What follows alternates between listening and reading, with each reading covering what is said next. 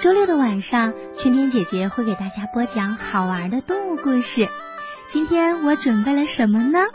嗯，说说会爬的牙齿。无论是肉食性动物还是草食性动物，牙齿呀都是至关重要的。老鼠的牙齿就像凿子一样，非常的厉害。它们的工作量呢，超过了其他动物的牙齿。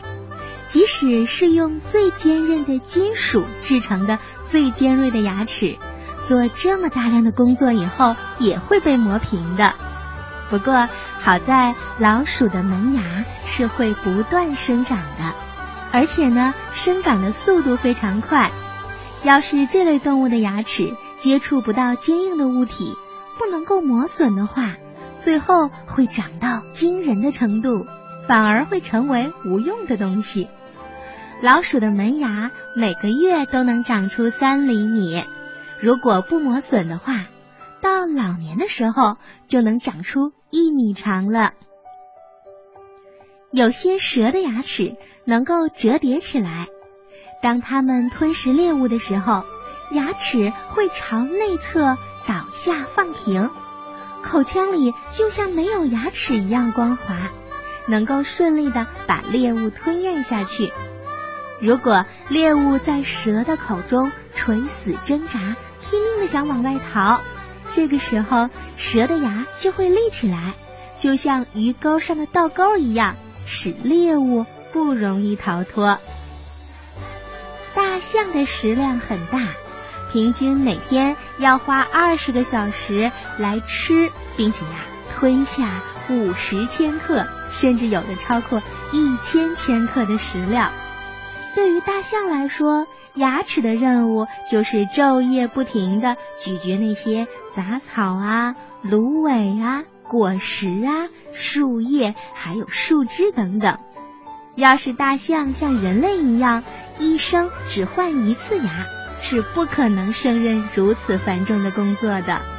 你要知道，大象有好几吨重呢，它每天吃下的东西呀。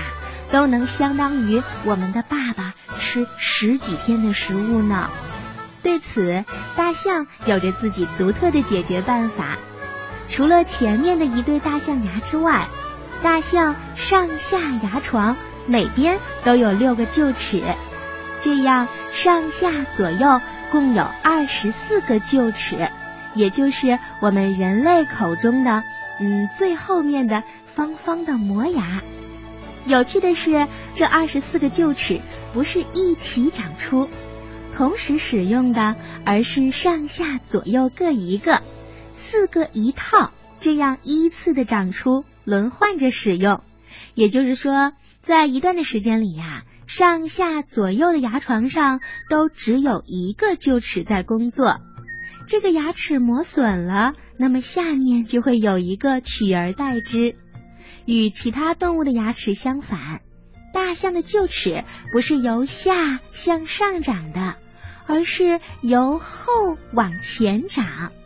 新的臼齿呢，从后面慢慢的露出来，前面磨损的臼齿就会成块的脱落，直到最后完全被新的臼齿所代替了。大象在六十岁左右的时候，长出最后一个臼齿。以后就再也不会换牙啦，听明白了吗？也就是说，大象可以换四次牙哦。鲨鱼的牙齿也会移动，这种肉食鱼类的上下颌内侧表面密密麻麻的布满了很多牙齿，它们整整齐齐的横排成行，齿尖向后，这样猎物就很难溜之大吉了。长在前排的牙齿首当其冲，负担最重了，磨损当然也最快喽。然而，它们总是在缓慢的运动，向上下颌的边缘移动。前排磨损的牙齿啊，会渐渐的爬出去，倒了下去，那后排的牙齿呢，就会紧随其后顶了上来。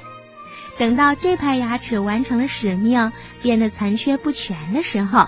那它身后的牙齿呀，又会奋勇向前，上前接班，长此以往呢，这种换牙的方式呀，会一直持续到鲨鱼死去的那一天。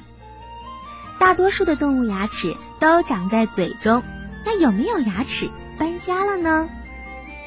鲤鱼的嘴里呀就没有牙齿，不过你最好不要把手伸到这种鱼的喉咙里，因为它的牙齿长在喉咙那儿哦。